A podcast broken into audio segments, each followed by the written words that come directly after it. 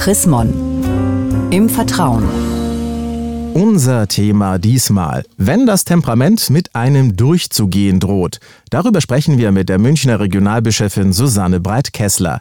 Es gibt Menschen, die haben das Herz nicht nur am rechten Fleck, sondern auch ganz nah am Sprachzentrum.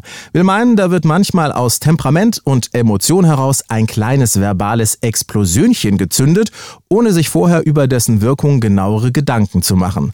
Frau Breitkessler, was können denn das für Situationen sein, bei denen Mann oder Frau zu einem explodierenden HB-Männchen werden kann? Naja, dass man halt unmittelbar emotional angerührt ist von der Situation und dass man das Gefühl hat, ich bin jetzt also stinkend sauer oder das macht mich jetzt total traurig in diesem Augenblick und das braucht einfach Luft, das braucht Raum, das muss dann raus. Das Sprichwort sagt ja eigentlich, dass es auch nicht schlecht ist, aus seinem Herzen eben keine Mördergrube zu machen, also ehrlich zu sein.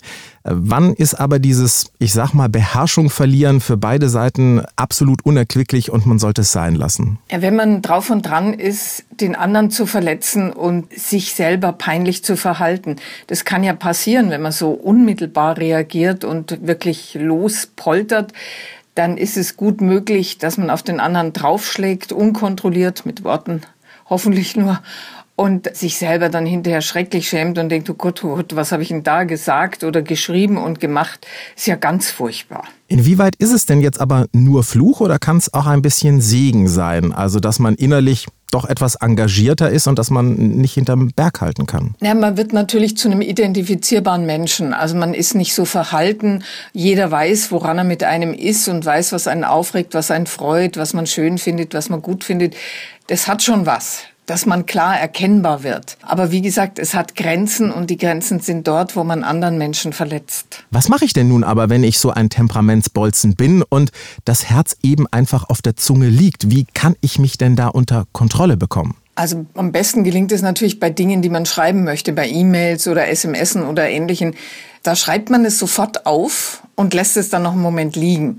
Das ist sehr hilfreich und wenn man das ein paar Stunden später oder am besten einen Tag später liest, wundert man sich manchmal schrecklich über sich selbst. Also das ist ideal.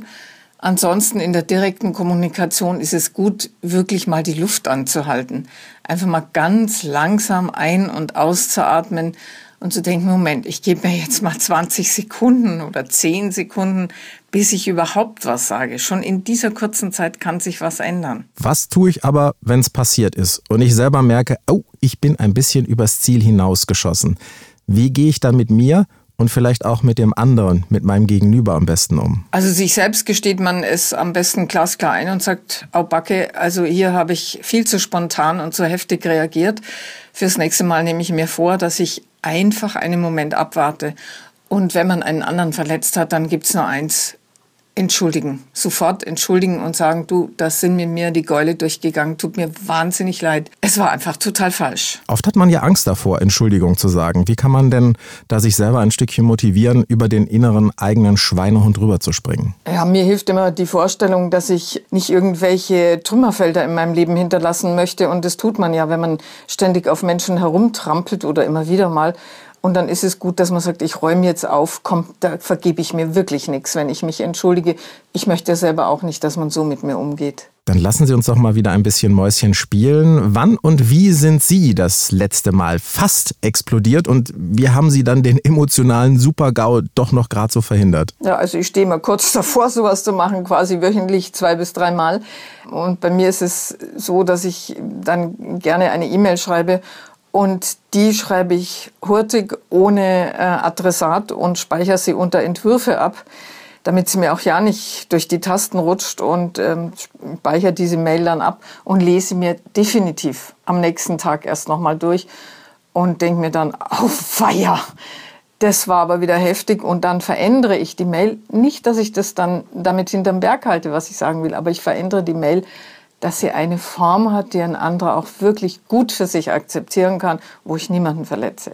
Das ist wirklich ein richtig guter Tipp. Könnte und sollte, also ich werde es tun, jeder mal drüber nachdenken. Vielen Dank, Frau Breit-Kessler, und mehr zu diesem wirklich nicht ganz einfachen Thema, wenn das Temperament mit einem durchzugehen droht. Von und mit der Münchner Regionalbischöfin Susanne Breit-Kessler gibt es auch nachzulesen, nämlich in der neuesten Ausgabe des Magazins Chrismon. Ein Blick in das aktuelle Heft lohnt sich allemal. Sie haben darüber hinaus noch Fragen und Anregungen. Dann freuen wir uns auch über eine E-Mail von Ihnen. Schreiben Sie an